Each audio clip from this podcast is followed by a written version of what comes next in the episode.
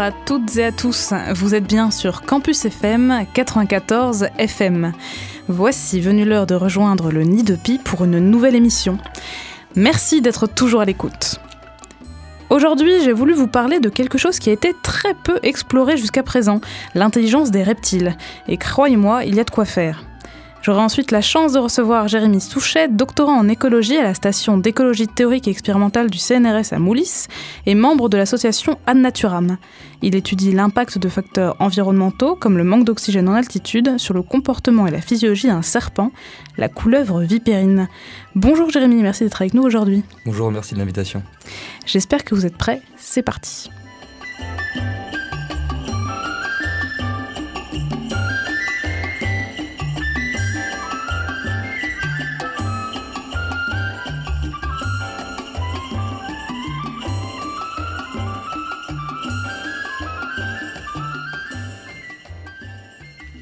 Ils sont surtout connus pour leur allure inquiétante. Peau écailleuse, regard fixe, visage dénué d'expression, épines, dents, crochets, carapaces. Les reptiles, enfin, pardon, les animaux de la classe Reptilia, car le terme reptile n'est plus franchement adapté à la classification actuelle alimentée par les analyses génétiques. Les reptiles, entre guillemets, donc, ont rarement été loués pour leur intellect.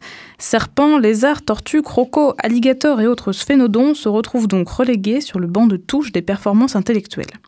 On est tenté de les classer parmi les losers, tout en bas de la grande pyramide des espèces, loin de ceux qui font carburer leurs petites cellules grises. Mais qu'en est-il réellement? En fait, et c'est là que le bas blesse, on n'en sait rien. Enfin, presque rien. Tout a commencé à changer au début des années 2000, lorsqu'une chercheuse anglaise de l'université de Lincoln, Anna Wilkinson, spécialisée dans l'étude de la cognition des primates et des oiseaux, a décidé de prendre sa propre tortue de compagnie, nommée Moses, comme cobaye pour ses expériences. Pour tester la mémoire de Moses, une femelle tortue charbonnière à pattes rouges, la chercheuse la pose au centre d'un labyrinthe à bras radial, c'est-à-dire un labyrinthe constitué d'un îlot central dont partent huit bras. Le but du test, largement utilisé avec des rats, est de tester la mémoire spatiale de l'animal. Ici, on dépose une récompense alimentaire, un morceau de fraise juteux au bout de chaque bras, et on observe si l'animal est capable de visiter tous les bras, et ce sans repasser dans ceux qu'il a déjà explorés. Les performances de Moses ont été publiées dans le Journal of Comparative Psychology en 2007 et ont été complétées par une seconde étude parue en 2009 dans Animal Cognition. Malgré sa lenteur évidente, l'animal a réussi le test à un niveau supérieur au hasard. Et les scientifiques se sont assurés que la tortue ne suivait pas l'odeur des fruits ou ses propres traces qu'elle aurait pu laisser dans le labyrinthe.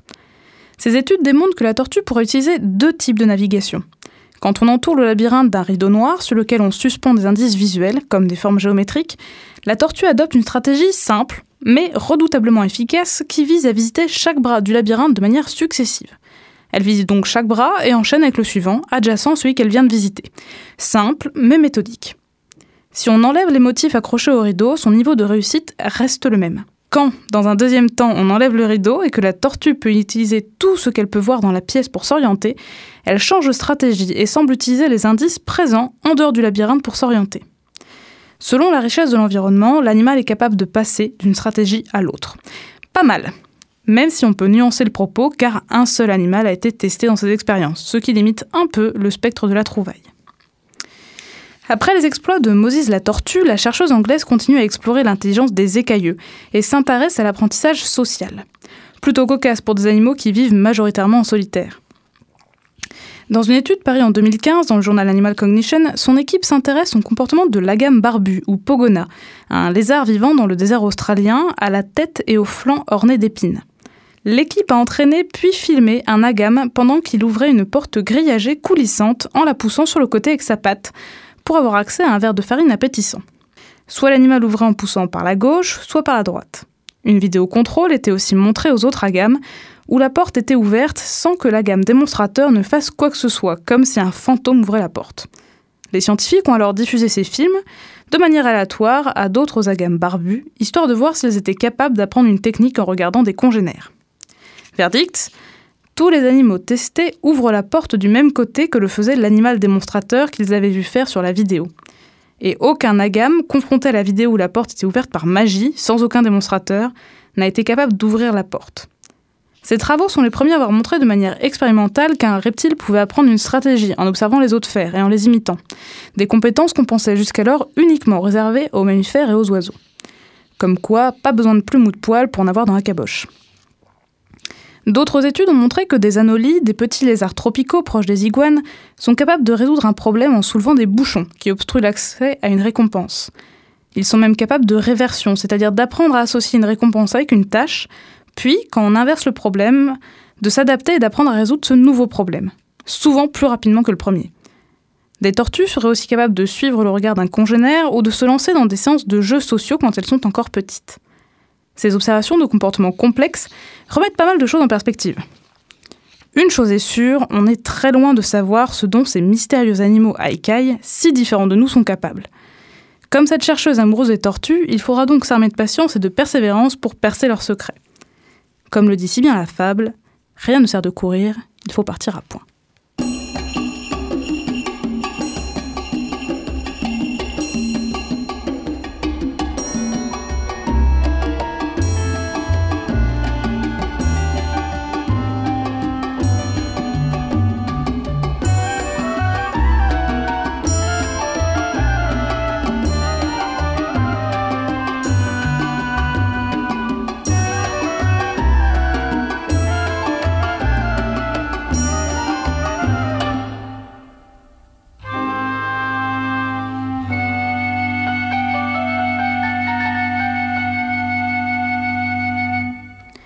Revoilà avec notre invité, Jérémy Souchet, doctorant en écologie à la station d'écologie théorique et expérimentale du CNRS à Moulis et membre de l'association Annaturam.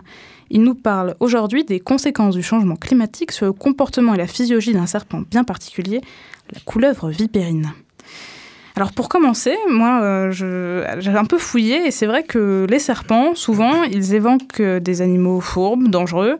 Euh, chez les Égyptiens de l'Antiquité, Apophis, le serpent géant avale le soleil ça et personnifie le chaos et l'obscurité. C'est Nahash, le serpent, qui offre de croquer le fruit défendu à Ève dans la Bible.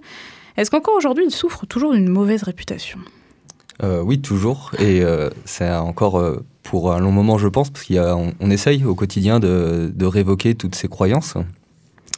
Euh, mais c'est quelque chose qui est très long à faire, c'est un processus qui est compliqué et qui est souvent anéanti par ces croyances elles-mêmes, c'est-à-dire qu'on peut passer plusieurs heures à parler d'un serpent pour euh, faire comprendre ce que c'est aux gens. Il suffit qu'une seule personne en trois minutes euh, dise le contraire et les gens vont forcément aller dessus. Donc il y a un gros gros travail à faire. Même l'autorité du scientifique euh, qui va sur le terrain, qui voit les animaux, ça suffit pas à convaincre ça les suffit, Ça suffit pas toujours. Disons qu'il y a des irréductibles. Euh, et pourtant, ce qui est étonnant, c'est qu'on associe, comme vous, l'avez dit, le, serpent à, tout, à tous ces mythes un petit peu, euh, donc ce côté dangereux, mais il y a beaucoup de cultures, il est vu complètement différemment. c'est des cultures qu'on oublie, mais il est aussi vu comme un représentant de la fertilité, comme un représentant du savoir et de, et de la connaissance un représentant de la médecine, parce qu'il est quand même sur le caducée des pharmacies. C'est vrai. Euh, donc c'est le, serpent sage qui soigne. Et, euh, il, a, il, évoque dans beaucoup de croyances aussi une forme de renaissance, euh, de, de, purge, ce genre de choses. donc en Amérique du Sud, même dans l'Antiquité romaine, il avait cette, ce côté un petit peu oracle et renaissance avec tous ces phénomènes de mue. Oui, c'est vrai. et, et, tout ça est complètement oublié et passé à la trappe beaucoup depuis le Moyen Âge en fait avec avec euh, l'Inquisition et toute, la croyance religieuse qui est venue mettre à mal en fait toutes les autres croyances euh, sur les serpents. Oui, le Moyen Âge, on, parlait des corbeaux dans une autre émission. Euh, souvent, ça n'a pas fait beaucoup de bien en représentation animale. C'est sûr. Alors, parce que c'est vrai que les serpents, bon, certaines espèces peuvent être venimeuses. C'est pas le cas de toutes, loin de là. On, va en reparler. Mais est-ce que la, la, crainte qui nous inspire est justifiée? Est-ce que les serpents qu'on peut rencontrer dans nos campagnes représentent un danger potentiel pour nous? Alors, dans nos campagnes, on va dire en France en tout cas, on a effectivement des vipères qui sont venimeuses, donc elles représentent un danger, potentiel, euh, mais un danger qui est loin d'être mortel. Euh, les, cas de, morsures sont de l'ordre, je crois, l'année dernière, de 800 morsures dans l'année, ce qui est très très peu finalement. Ah oui, sur toute la France. Et euh, je crois qu'il y a eu un mort en 8 ans. et c'est les morts sont souvent dus à des cas exceptionnels, soit des gens qui étaient en mauvaise santé, soit des gens qui étaient allergiques, donc au même titre que les abeilles, que les guêpes, euh, que les acariens, que plein de plein de choses, que les chats, on peut, que la banane, même si on est allergique à la banane, on peut mourir d'une allergie. Donc on meurt pas forcément euh, de la dangerosité de l'animal en tant que tel, mais de son allergie à, cet animal ou à cette plante, etc. Euh, donc le, risque, le risque est, extrêmement faible et de surcroît, souvent les morsures opèrent lorsque les gens euh, dérangent l'animal. Oui, c'est ça, parce que spontanément, le serpent, il va pas se jeter sur les chevilles du, randonneur. Non, le, but d'un serpent quand il va mordre et d'un serpent venimeux quand il va injecter son venin, ce qu'il ne fait pas chaque fois d'ailleurs, euh, va être pour tuer sa proie afin de se nourrir et donc régénérer aussi ce venin pour pouvoir continuer à chasser, etc. etc.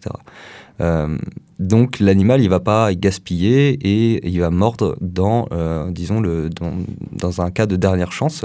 Donc si on lui marche dessus, au même titre qu'un chien, quand vous lui marchez sur la patte, il va se retourner, il va mordre parce qu'il est effrayé, parce qu'il a eu peur, parce que vous représentez pour lui une menace. Oui, bien sûr. Et sinon, il va avoir de, ce qu'on va dire des stratégies d'intimidation.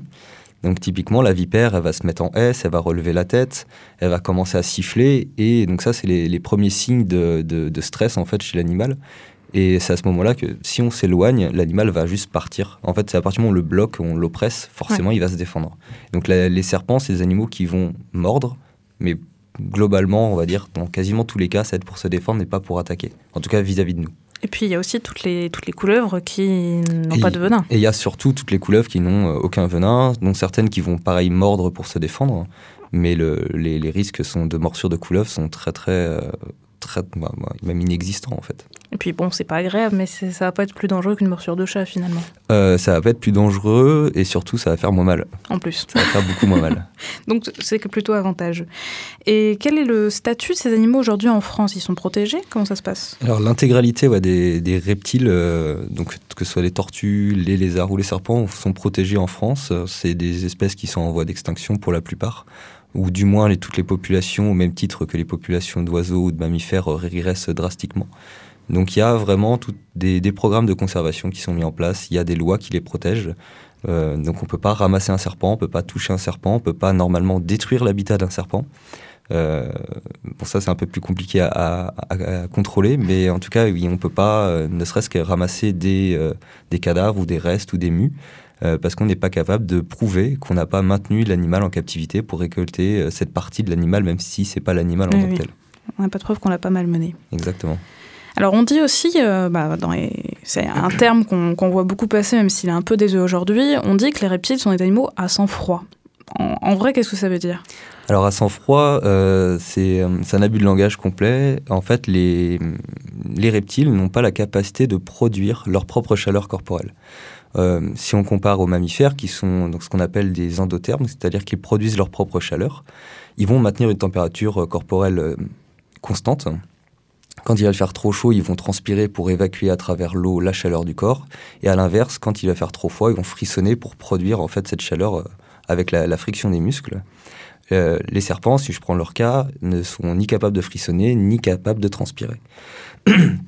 Ce qui fait qu'ils vont réguler leur température corporelle avec euh, des. Enfin, ils vont l'associer à la température du milieu, euh, température de l'air. Et quand ils ont besoin de monter en température, par exemple, ils vont faire ce qu'on appelle la thermorégulation, donc l'exposition au soleil, afin d'augmenter la température corporelle par rapport au niveau de celle de l'air. Et à l'inverse, quand les températures sont trop chaudes, pour éviter de cuire, entre guillemets, ils vont se mettre à l'ombre, tout simplement, donc dans un buisson. Et donc, c'est leur température de sang n'est pas du tout inférieure à celle d'autres animaux. Non, du tout. si on prend par exemple euh, la plupart des serpents, les températures qui vont être optimum pour différentes activités biologiques, ça va être de l'ordre de 25 degrés. D'accord. Ce qui semble plutôt euh, utile. Et donc, en quoi est-ce que cette, euh, bah, cette caractéristique, c'est un bon modèle d'étude pour vos travaux? Eh ben Justement, travaillant sur le réchauffement climatique et l'impact des variations de température, travailler sur des animaux qui sont soumis euh, drastiquement au changement de température, ça va permettre d'avoir des réponses beaucoup plus directes et beaucoup plus impactantes.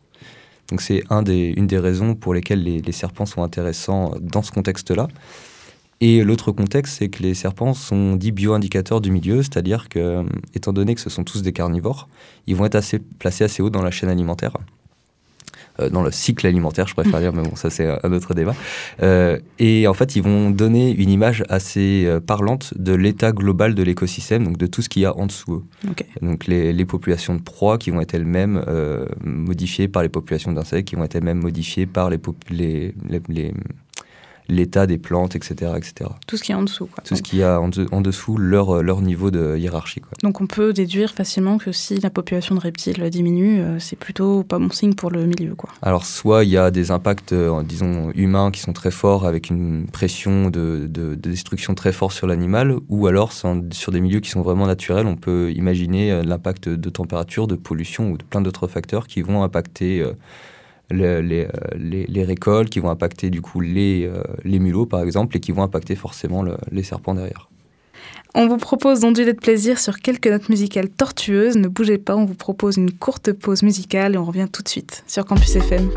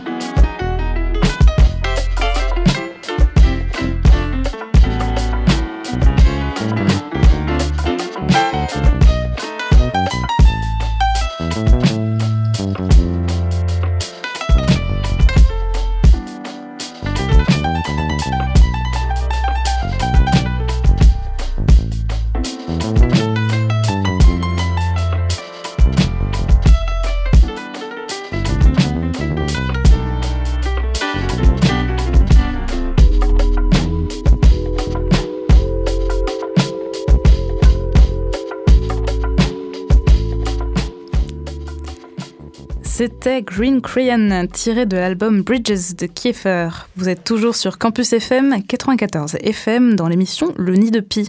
Et je reçois aujourd'hui Jérémy Souchet, doctorant en écologie à la station d'écologie théorique et expérimentale du CNRS à Moulis et membre de l'association Ad Naturam.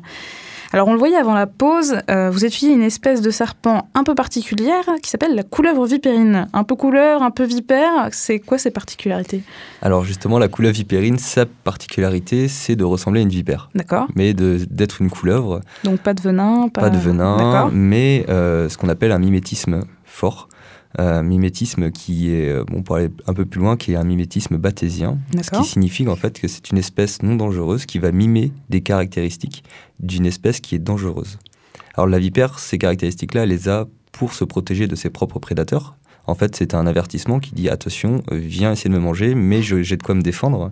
Et la couleuvre vipérine, elle, a décidé euh, d'être un peu fourbe et de se dire ben, je vais mimer ce comportement pour leurrer les prédateurs. D'accord. Et donc, effectivement, elle a un zigzag dorsal qui est assez similaire à celui de la vipère. Elle a un sifflement euh, qui peut être similaire à celui de la vipère. Euh, et, mais c'est pas du tout une vipère. Elle n'a pas du tout les mêmes comportements, la même, euh, la même écologie. Mais les, les autres couleuvres peuvent, peuvent, siffler ou pas Alors tous les serpents sifflent, mais à des fréquences différentes. C'est un langage qui est propre à chaque espèce. Mais la couleuvre vipérine a cette capacité de, mimer assez correctement la, vipère et va être capable aussi d'aplatir très largement sa tête en cas de menace et avoir cette forme un peu triangulaire qui est assez typique des vipères. Donc c'est tous ces mécanismes qui lui, qui lui procurent en fait cet aspect vipère en cas de menace. Donc elle est très souvent confondue et très souvent détruite euh, de peur. Parce que les gens la prennent pour une vipère qui peut mordre. Et où est-ce qu'on la trouve, cette couleuvre vipérine? Alors on la trouve euh, en France, pas sur toute la France, euh, sur les deux tiers sud, et aussi tout le long du bassin méditerranéen. Donc elle est arrivée en France, disons, après la dernière glaciation, il y a 10-15 000 ans. C'est ce qu'on appelle une colonisatrice historique du, du sud de la France et donc des milieux montagnards, qui vient du bassin méditerranéen et donc des pays chauds du, du Nord-Afrique. Et on la trouve dans quel type de milieu donc, euh, Et on la trouve dans des milieux, euh, on va dire, humides, parce que ça va être une mangeuse de poissons. Donc, euh, bord de rivière principalement. C'est une des, un des serpents, on va dire, qui est le plus vu par les, par les pêcheurs. D'accord. Et qui, a, à, juste titre, a été appelé l'aspido, avec sa ressemblance avec la vipère aspi, justement, et en étant dans l'eau, souvent en train de nager pour aller chasser le poisson. Donc, elle a son nom d'aspido qui fait penser au fait que ce soit une vipère aussi, mais alors que pas du tout. Mais là, j'y pense, mais euh, si elle doit aller dans l'eau pour chasser, est-ce que c'est pas compliqué pour euh, réguler sa température, justement, si l'eau est fraîche ou ce genre de choses? Euh, bah Justement, elle va thermoréguler, elle va monter son corps en température pour faire des sessions de chasse elle se prépare. Voilà, elle se prépare. et une fois qu'elle est sortie, souvent avec une proie, parce que quand elle va rentrer dans l'eau, le but c'est quand même de, ressortir avec un poisson. Elle va, elle va avaler le poisson et pareil se remettre à thermoréguler pour augmenter sa température et permettre la digestion de, la proie. Ouais, donc clairement, ça, ça, influe beaucoup leur comportement. Il faut se préparer avant, après, parce que c'est un effort euh, rien que de gérer la température. Exactement. Alors, on, le disait un petit peu en introduction, vous étudiez les conséquences de l'hypoxie, le manque d'oxygène euh, en altitude, sur le comportement et la physiologie de ces serpents. Alors, euh, concrètement, comment est-ce que vous y prenez euh, À quoi ressemblent vos expériences? Alors moi je travaille essentiellement donc sur les œufs et sur les bébés à la naissance. Donc je vais d'abord passer par une phase de terrain, ce qu'on appelle une phase de terrain. Donc je vais aller me balader dans, au bord de rivière où sont des poulets vipérines pour capturer des femelles gravides, c'est-à-dire qui, qui, sont reproduits, qui ont des œufs. Ces femelles-là, je vais les ramener au laboratoire, je vais les garder avec moi jusqu'à la ponte. Je vais récupérer les œufs et ces œufs-là, je vais les incuber dans différentes conditions. Euh, certains vont rester dans des conditions normales euh, d'oxygène, de, niveau d'oxygène, donc à basse altitude. Et il y a d'autres groupes qui vont monter au pic du Midi de Bigorre à 3000 mètres, où là, on a, une, on a que 70% de l'oxygène qui est disponible.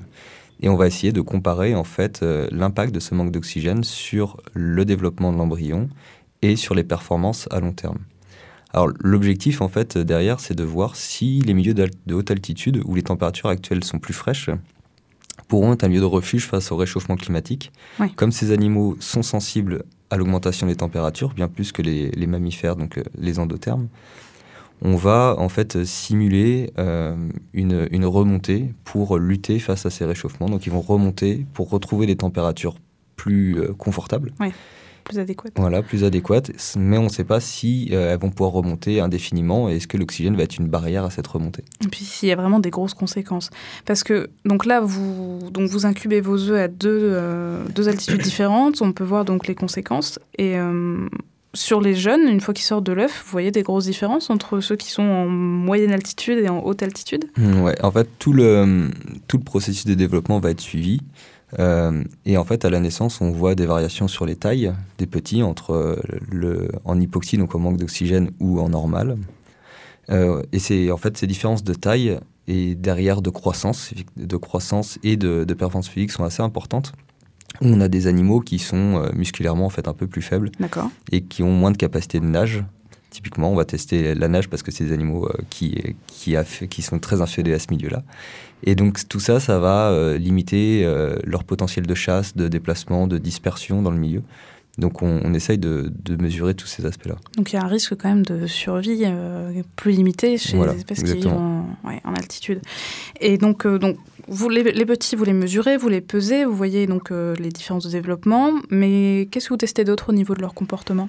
Alors comportement, euh, on, fait également en fait, euh, c'est pas forcément du comportement à proprement parler, mais on teste en fait les échanges gazeux, donc c'est la, les capacités respiratoires des, juvéniles. Euh, on va regarder les échanges CO2 oxygène entre le juvénile et le milieu extérieur. avec des taux d'oxygène différents, voir si ça affecte complètement leur, leur, donc leur capacité respiratoire et automatiquement les capacités respiratoires vont aussi limiter les performances physiques. Donc on regarde de, ça. Ok, et ça comment vous faites? Alors tout simplement, on, on, a, on, a, un appareil qui sert à mesurer les, taux d'oxygène et euh, de CO2 dans l'air. Ok. Et on va injecter dans une boîte hermétique où on place l'animal euh, l'air extérieur pour avoir ce qu'on appelle une ligne de base, c'est-à-dire mhm. euh, exactement le même niveau d'oxygène et de CO2 d'un côté et de l'autre, donc à l'intérieur de la boîte et à l'extérieur. Et on va fermer cette boîte de manière hermétique pendant quelques minutes. L'animal va respirer, donc consommer l'oxygène qui est dans la boîte et relarguer du CO2 qui va rester contenu dans cette boîte. Et au bout d'un certain temps, en règle générale, c'est quelques minutes, une dizaine de minutes, on va réouvrir euh, les valves. L'air va être éjecté dans la machine et on va pouvoir mesurer le niveau de CO2 et le niveau d'oxygène dans la boîte. Étant donné qu'on connaît exactement le temps de durée euh, dans la boîte, on peut faire un comparatif avec l'extérieur et voir ce qui a été consommé, voir ce qui a été produit. Ah oui, donc euh, un truc quand même assez perfectionné. Oui, effectivement. Alors ça, donc c'était surtout avec l'hypoxie, mais euh, les conséquences du réchauffement climatique aussi, c'est une augmentation de la température. Donc ça, vous, comment est-ce que vous le testez dans vos expériences? Alors pour tester ça, on va incuber les œufs à différentes températures. D'accord. Donc initialement, les œufs de couleuvre vipérine sont incubés autour de 28 degrés, ce qui est une température qui est optimale pour le développement. Euh, qui est pas trop court, qui est pas trop long, qui permet d'avoir des petits en bonne santé avec des bons taux de croissance, etc. Et en fait, on va changer ces conditions de température. On va passer à 32 degrés, par exemple, ou 24 degrés, qui sont en fait des extrêmes euh, thermiques pour, euh, pour l'espèce. Et on va voir, au même titre que l'hypoxie, si ça modifie le phénotype, donc c'est-à-dire la taille, la masse, et les comportements, les performances, etc. Donc on fait exactement la même chose. Et on va croiser en fait à la fois le manque d'oxygène et les variations de température pour voir s'il y a des doubles effets contraintes. Euh, est-ce que, par exemple, là, on a pu se rendre compte que une température très forte, ça va accélérer le développement, mais on va avoir des petits qui sont beaucoup plus petits, euh, beaucoup moins euh, performants. Et en plus, si on associe l'hypoxie par-dessus, il y a du rétrocontrôle de, de l'embryon quand il se développe, donc il va, il va changer son comportement de développement pour essayer de s'en sortir. Mais même ça, avec la, naissance, on voit qu'ils s'en sortent pas forcément très bien. Hmm.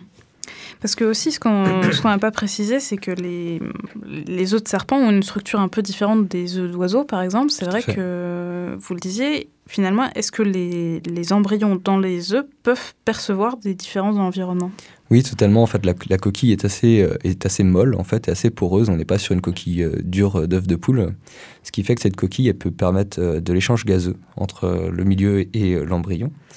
Et donc, elle va être sensible au même titre que, que, le reste aux températures également. Donc on va mesurer euh, aussi le, la respiration de l'embryon. Donc on va faire exactement la même méthode qu'avec les petits, mais sur les œufs. On va mesurer la différence euh, de CO2 et d'oxygène euh, consommé et produit dans par l'embryon. Ah oui, c'est fou. c'est ça. Et on mesure également donc, les, les battements cardiaques de l'embryon.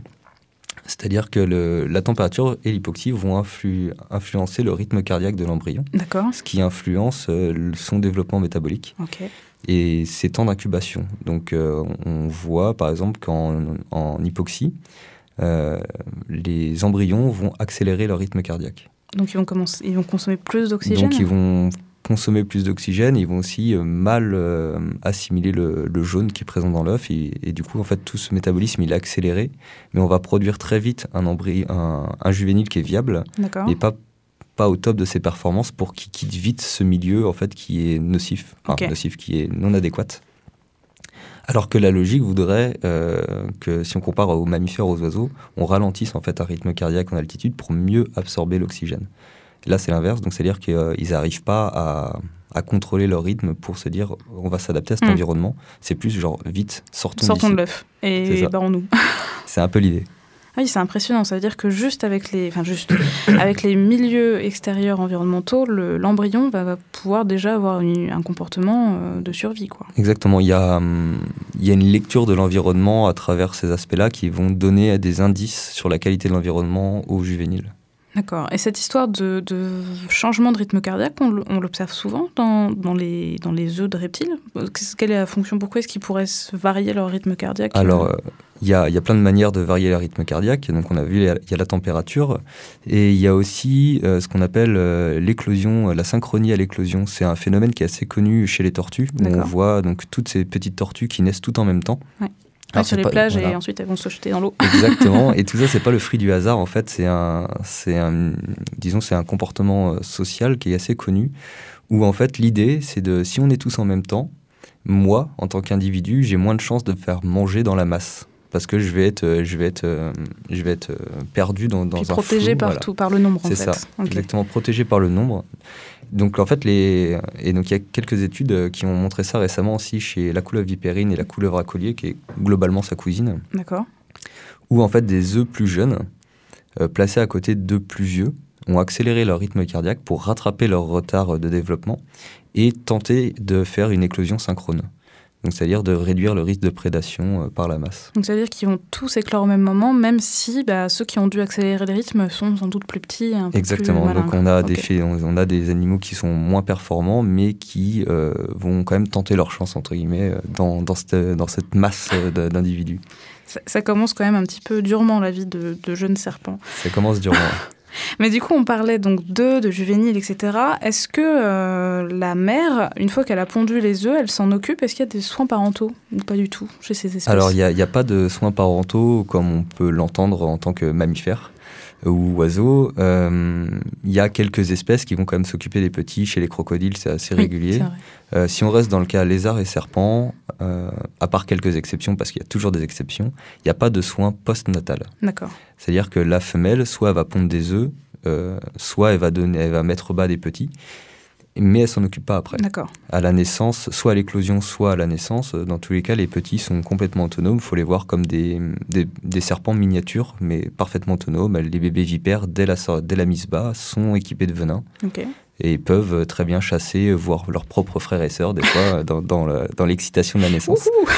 mais par contre, il va y avoir euh, ce qu'on appelle des soins prénataux. D'accord où là, les, femelles vont choisir, alors soit euh, des sites de ponte adéquats pour avoir des températures, des hygrométries qui vont être, euh, être efficaces et stables dans le temps pour permettre un bon développement de l'embryon dans l'œuf. parce qu'il faut une température importante pour maintenir les œufs euh, en bonne forme. Donc souvent ça va être enterré, donc c'est pour ça qu'on en trouve souvent dans l'état de fumier parce que c'est parfait, ça fermente, ça produit de la chaleur, ce qui fait une, grosse, un gros incubateur à œufs.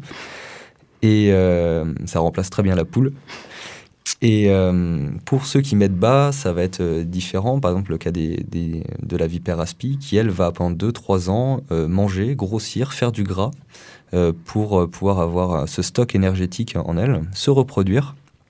Et pendant la reproduction, enfin pendant le développement en fait des petits, va complètement arrêter ses activités de chasse, de déplacement et va consacrer plusieurs, on va dire deux mois, je crois que c'est à peu près deux mois. Oui, parce que c'est long en plus. C'est hein, long, de, gestation, où elle va juste thermoréguler pour fournir à ces petits qui sont en développement euh, la température idéale de développement. Ce qui fait qu'elle va consommer ses réserves. Et à la mise bas, si dans les jours qui viennent, elle ne trouve pas à manger, souvent elle meurt en fait d'épuisement. Oui, elle, a donné toute son voilà, donc c'est vraiment, il y, a quand même un, il y a quand même un investissement parental euh, qui est très très fort, mais qui est prénatal et pas mm. postnatal. Et puis ça veut dire, si je comprends bien, si c'est, en fait, ils se préparent euh, presque plusieurs années avant d'avoir des petits. Et s'ils survivent, enfin si la femelle survit à la mise bas, elle peut pas à nouveau s'accoupler avant un certain temps. Non, c'est ça. Chez les, chez les vipères, euh, alors chez les couleuvres, souvent, vu qu'il y a les œufs et qu'elles gardent les œufs moins longtemps, il y a moins ce, phénomène en fait de, de, de gestion des réserves. Donc on va avoir des femelles qui, euh, qui vont pouvoir se reproduire euh, tous les ans, une fois par an. En général, la reproduction elle a lieu en mai-juin et les petits sortent en août-septembre. Et donc c'est quand même un petit peu long. ça peut être assez long. Le, fin, tout le processus est assez long. Euh, par contre, effectivement, chez les vipères, ça va demander souvent deux ans entre chaque mise basse si jamais la femelle arrive à s'en sortir après la première. Et c'est pas forcément la majorité, de ce que je comprends. C'est euh. pas forcément la majorité, c'est des espèces justement qu'on appelle sémélpar. Donc ça veut dire qu'elles euh, meurent en donnant naissance. Ça vient du mythe de sémélé, c'est une autre histoire euh, qui est tout à fait intéressante ici. À, l'occasion, on en, on en reparlera. D'accord, eh ben c'est impressionnant. Donc ça veut dire, si je comprends bien, si les adultes n'interagissent pas avec les petits, on ne peut pas trop parler d'apprentissage social entre les adultes et les juvéniles. Il n'y a pas trop ce genre de comportement chez, ces serpents. Non, les, parents vont pas donner des clés euh, vont pas donner des clés de survie euh, directement. Il n'y a pas cette communication là. Euh, les petits, bah, comme on l'a vu avec le début de l'émission, peuvent aussi regarder leurs congénères parce qu'il y en a toujours qui sont plus futés que d'autres, donc apprendre via leurs congénères, même s'ils vont très vite disperser dans le milieu et redevenir solitaires. Par contre, on a de l'information qui est donnée par, la mer au moment de, bah, principalement de la ponte. Là, je vais prendre un cas que, je connais, c'est assez théorique, où en fait le choix du site de ponte et le choix de mettre l'œuf tout seul ou avec ses congénères va indiquer euh, à l'individu si le milieu est plutôt favorable ou défavorable. Alors le milieu favorable ou défavorable, c'est il y a déjà trop d'individus, il faut aller ailleurs, il n'y a plus de place, ou il n'y a pas assez de ressources, il faut aller euh, ailleurs, par exemple. Donc selon l'endroit où la femelle irait pondre, ça pourrait donner des indices à l'embryon sur en gros euh, ce qu'il doit faire en sortant de l'œuf, quoi. Alors, plus que l'endroit où la femelle va pondre, comment elle agence? Parce qu'en fait, souvent, les sites de ponte sont communautaires. D'accord. Donc, on a plusieurs individus, des fois de plusieurs espèces, qui vont ah venir pondre au même, temps, au même endroit. Ce qui peut représenter des nids de 400 à 500 œufs, certaines fois. Mais c'est pas dangereux parce que si c'est des espèces différentes, est-ce que les petits en sortant ils risquent pas de manger euh, ceux d'à côté Normalement non, les, les, régimes alimentaires permettent justement ça. Et en fait ils font tous globalement la même taille, donc pour se manger c'est compliqué. Euh, c'est pas David contre Goliath, mais ça va. Après, en grandissant, ces petits sont vulnérables à d'autres espèces de serpents. Mais en tout cas, au moment de la naissance, il n'y a, pas, y a pas ce, Tout le monde est pareil. Ce problème-là, exactement. Et donc, ça va être, euh, ça va être est-ce que je colle euh, donc mes œufs à des œufs plus vieux, comme on l'a vu, pour accélérer et réussir un peu plus leur, leur survie? Ou alors, est-ce que je les isole pour les faire sortir avant ou après les autres? Et il y a aussi ce phénomène, donc ça a été montré il y a quelques années dans le laboratoire euh, dans lequel je travaille, euh, où en fait des œufs qui étaient incubés seuls, contrairement à des œufs qui étaient incubés avec leurs congénères, donnaient des comportements sociaux différents, où les petits à la naissance qui étaient issus de, ces, de ce groupe d'œufs restaient agglutinés, alors que ceux qui étaient issus d'œufs individuels restaient à l'écart du groupe ce qui pourrait en fait montrer euh, que si je suis pondu seul, le milieu étant défavorable, j'ai tout intérêt à être solitaire et me disperser très vite et pas rester agglutiné avec mes congénères. Et donc ça, ce serait une forme de, de comment comment dire ça? De, partage d'informations, de, transmission de la mère aux, aux, petits, qui se fait encore une fois en prénatal et pas en postnatal. Et en postnatal. c'est intéressant parce que ce sont des stratégies euh, vraiment très différentes de ce qu'on peut voir chez les mammifères ou les oiseaux, mais c'est pas pour autant qu'elles n'existent pas. quoi. on les sous-estime, mais ils font aussi plein de trucs super intéressants. Alors, c'est aussi un peu, euh, je, sais que c'est toujours la question un peu euh, gênante à pas poser à un doctorant en fin de thèse, mais quels sont les premiers résultats de, vos analyses, de, de vos expériences? Bah, les premiers résultats, c'est un petit peu ce qu'on a évoqué au début. C'est vraiment euh, l'hypoxie euh, semble en fait euh, diminuer les, la réussite de, de, la survie des jeunes en haute altitude. Euh, mais bon, c'est toujours euh, c'est très compliqué parce que ce qu'on ce qu'on fait, c'est qu'on les place à, à différents euh, types d'oxygène, mais c'est des variations qui sont extrêmes. D'accord. Euh, ça se fera jamais à l'échelle d'une génération, donc c'est on essaie de voir la plasticité en fait et les capacités d'adaptation.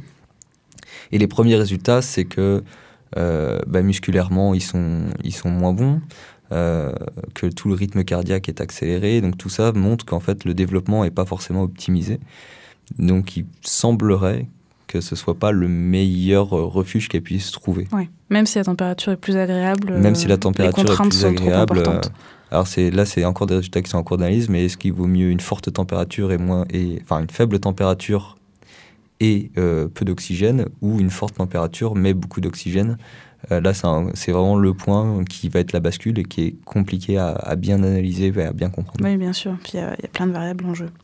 Alors pour euh, conclure, euh, donc on, parlait aussi du fait que vous êtes membre de l'association Ad Naturam qui fait de la vulgarisation scientifique. Alors vous avez notamment réalisé une conférence sur les préjugés qui touchent les serpents en France. Alors moi, je me demandais une question un peu naïve. comment est-ce qu'on peut lutter contre toutes ces idées négatives sur les serpents et essayer de redorer un peu leur blason? Bah, Le meilleur moyen, c'est d'en parler. Parler, parler, parler, parler, et toujours parler, ça, ça fonctionne euh, beaucoup. Et vu que c'est des espèces qui sont euh, méconnues, mhm. euh, je pense que c'est souvent ça qui fait peur, c'est qu'on ne sait pas ce que c'est un serpent, on n'arrive pas à imaginer ce que c'est, on n'arrive pas à imaginer comment ça vit. en plus, c'est très cryptique, ils sont très difficiles à observer sur le terrain. Et la plupart des gens en ont peur sans jamais en avoir vu un. Ils ont potentiellement croisé des milliers durant leur vie, mais ils ne l'ont jamais vu. Et donc, à partir de, là, on a toute cette méconnaissance, et de cette méconnaissance naît une forte crainte.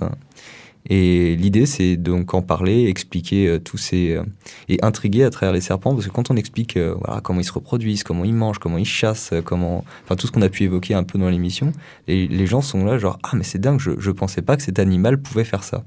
Et à partir du moment où les gens sont intrigués, ils deviennent curieux, et dès qu'ils deviennent curieux, ils s'intéressent, et dès qu'ils s'intéressent, ils arrêtent d'avoir peur. Ça dépasse la peur. Parce que justement, c'est ce que j'allais dire, le serpent, c'est comme les araignées, les gens en ont peur, ils ont peur de se faire mordre, alors que comme on dit, c'est quand même des cas relativement rares. Mais euh, c'est vrai que ça, joue vraiment euh, contre. Et puis c'est vrai que les, ce sont des animaux qui sont pas si faciles à observer finalement. Non, c'est dans leur intérêt en fait. Hein. Tout à fait. Le but c'est de pas non plus d'être mangé ou d'être détruit. Euh, et à la fois, ils sont difficiles à observer parce que certains se cachent pour chasser. Donc, forcément, s'ils ils arborent des couleurs chatoyantes, les proies vont les voir. C'est râpé. Voilà. donc, ils sont difficiles à observer, mais en fait, pas tant que ça.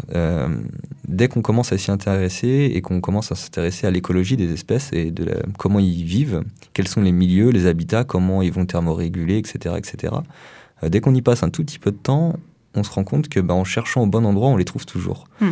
Euh, je vais prendre mon cas, par exemple, euh, en une dizaine de sorties de deux heures, je peux, j'ai réussi l'année dernière à avoir 140 serpents. Ah oui. Ce qui est, c'est énorme. Ce qui est la plus beaucoup, mais ce qui est pas tant que ça finalement. Et c'est à la porte des maisons pour la plupart du temps. Où les gens qui vivent là depuis 10 ans disent mais je n'ai jamais vu un seul serpent ici et j'en trouve dans la minute qui suit 3 à 5 mètres de la maison. parce qu'ils ont vraiment leur spot, leur ils endroit. voilà, ils sont dans leur spot et dès qu'on commence à savoir lire en fait, c'est l'environnement, ben, on, les, on les trouve. Il y a beaucoup d'associations qui organisent d'ailleurs des sorties euh, découvertes euh, auprès des serpents. Et donc j'invite les gens à aller, aller à ces sorties-là parce que c'est l'occasion jamais de pouvoir voir des serpents avec des gens qui peuvent en parler, vous les montrer. Et souvent, les serpents, ce qui marche beaucoup, c'est dès qu'on les touche une fois. Alors, pas dans la nature et avec des gens compétents, euh, toute la peur s'en va. Hmm. En fait, ils, sont à la fois, autant ils font peur, autant ils fascinent énormément. Donc les gens restent curieux et souvent toucher un serpent, ça, ça change, sa vision. Enfin, moi, ça a marché en tout cas. De juste voir qu'ils sont pas visqueux. La, la première fois que j'ai touché un serpent, ça a été euh, la révélation et depuis, bah voilà, j'en suis ici. Comme quoi, voilà, il suffit d'une rencontre pour que tout soit changé. Eh bien, merci beaucoup, Jérémy, pour toutes ces infos sur ces animaux passionnants, euh, donc qui méritent clairement d'être réhabilités. Pour plus d'informations, n'hésitez pas à suivre les actualités d'Annaturam sur leur site, annaturam.org. Bien sûr, je mettrai euh, toutes les informations dans la description de l'émission. Je peux aussi vous le dire à présent, Jérémy fait partie des intervenants du festival Pint of Science qui aura lieu du 20 au 22 mai 2019. Il parlera de son sujet de thèse dans le cadre de la soirée consacrée au réchauffement climatique avec Arnaud Bellec, ingénieur d'études à l'INRA, qui lui nous parlera du blé. La soirée aura lieu mardi 21 mai à 19h au Plasto Dice à Toulouse. Et c'est déjà la fin de notre émission. Un très grand merci à Thomas Delafosse à la technique, à toute l'équipe de Campus FM et merci à toutes et à tous d'avoir été au rendez-vous.